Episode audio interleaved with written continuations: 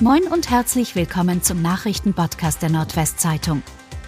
Heute ist Freitag, der 5. Januar. Und das sind die regionalen Themen. Polizei nennt mögliche Ursache für Großbrand in Fechter.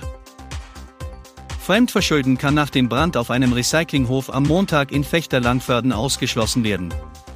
Das teilte die Polizei am Donnerstag mit. Demnach ist das Feuer auf einen technischen Defekt zurückzuführen. Der Brand hatte am Montagmittag ein Großaufgebot an Einsatzkräften auf dem Gelände an der Bergstraße gefordert. Rund 320 Feuerwehrleute waren im Einsatz.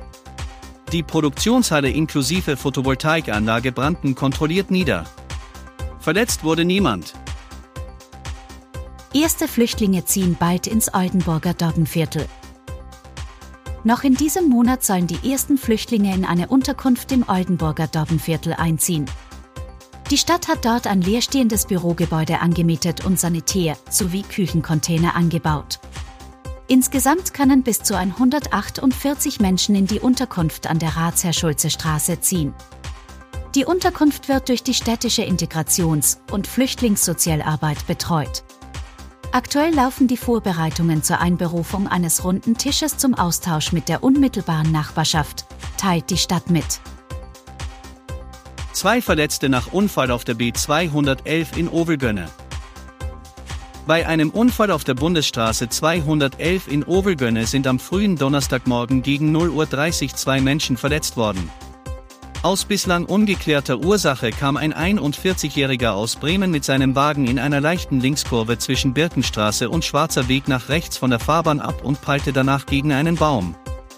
Das teilte die Polizei auf Nachfrage unserer Redaktion mit. Während der Fahrer leichte Verletzungen erlitt, verletzte sich die 15 Jahre alte Beifahrerin aus Cuxhaven schwer. VfB Oldenburg verliert Testspiel gegen Aue deutlich.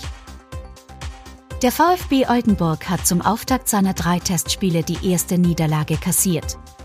Gegen den Fußball-Drittliga-Rivalen Erzgebirge Aue unterlag das Team von Trainer Dario Fossi am Donnerstag in Hausewinkel im Kreis Gütersloh mit 1 zu 5. Neben Torwart Florian Palmoski dürfte in Oleg Gorin ein weiterer VfB-Gastspieler von Beginn an ran. Der ukrainische Innenverteidiger erhält wie Palmoski im Kurztrainingslager sowie in den kommenden beiden Testspielen die Möglichkeit, sich zu empfehlen. 66-Jähriger nach Sturz von Laster in Löningen gestorben. Beim Sturz von einem Lastwagendach ist am Donnerstag in Löningen im Landkreis Kloppenburg der Mitarbeiter eines Lebensmittelherstellers tödlich verletzt worden. Der 66-Jährige stand nach Polizeiinformationen am frühen Morgen auf dem Fahrzeug, um etwas in einen Sattelauflieger einzufüllen. Aus zunächst nicht bekannten Gründen stürzte er dabei einige Meter in die Tiefe. Mit schweren Kopfverletzungen wurde der Mann in ein Krankenhaus gebracht, wo er wenig später an seinen Verletzungen starb.